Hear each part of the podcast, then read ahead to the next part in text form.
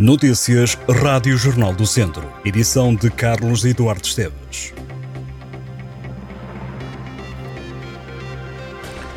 É por causa da falta de visitantes e da chuva que a Feira de São Mateus não termina este ano no feriado municipal de Viseu, a 21 de setembro. O presidente da Câmara de Viseu diz que os feirantes se queixam de dias de chuva em que não aparece ninguém na feira. A edição deste ano da Feira Franca de Viseu começa a 1 de agosto e vai terminar a 8 de setembro. Fernando Ruas garantiu que o feriado municipal de 21 de setembro será comemorado de forma digna, com um espetáculo no recinto da Feira de São Mateus. Há 10 anos, era então presidente da Câmara de Viseu Almeida Henriques, que tinha sucedido a Fernando Ruas. O fim da feira foi antecipado para 14 de setembro.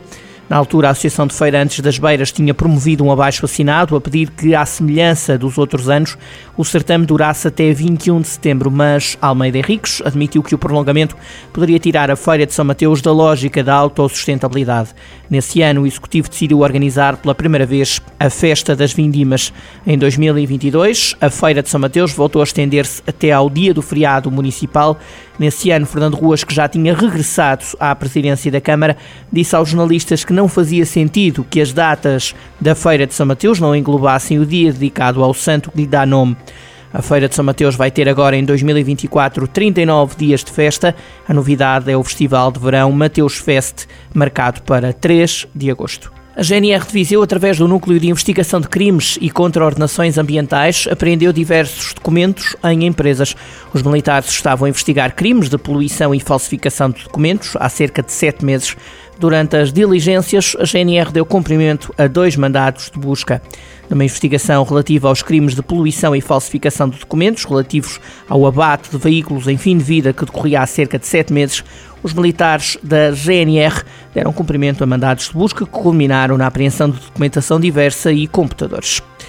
Os horários do MOVE vão ser alterados em quatro das linhas do Sistema de Transportes Públicos de Viseu. As mudanças entram em vigor esta sexta-feira. Em causa as linhas 8, Central de Caminhagem Arranhados Viso Sul, 13, Central de Caminhagem Vila Chatzave e Arrepeses, 18, Hospital Oliveira de Cima e 20, Hospital Riba Feita, via Silgueiros de Budiasa. O MOVE esclarece que as restantes linhas sofreram pequenos ajustes nos tempos dos percursos. Os novos horários já estão disponíveis para consulta no site do MOVE. O Serviço de Transportes Rodoviários de Viseu chega agora à urbanização Colina Verde. A linha 13 passa a efetuar serviço naquela zona de Viseu.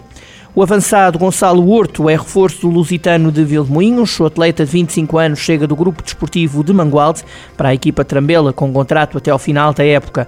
O jogador apontou seis golos esta época ao serviço dos mangualdenses. O Lusitano de Vilmoinhos está em sexto lugar da divisão de honra com 42 pontos, menos dois em relação ao Mangualde que é quinto colocado. Os mangualdenses têm menos um jogo em relação aos trambelos. Este fim de semana o Mangualde entra em campo com a recepção ao Paivense. O Lusitano joga só no dia 10 de março. A divisão de honra é liderada pelo Sinfãs com 56 pontos, menos 5 do que o Oliveira de Frades, segundo colocado.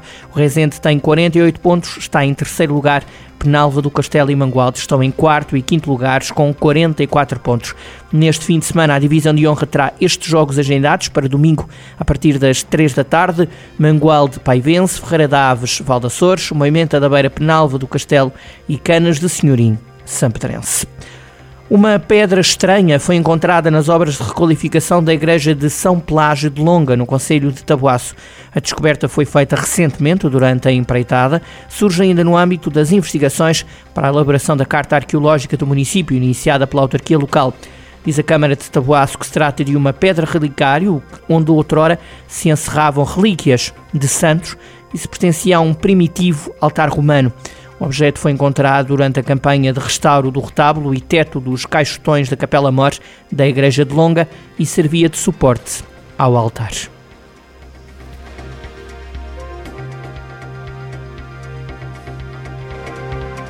Estas e outras notícias em jornaldocentro.pt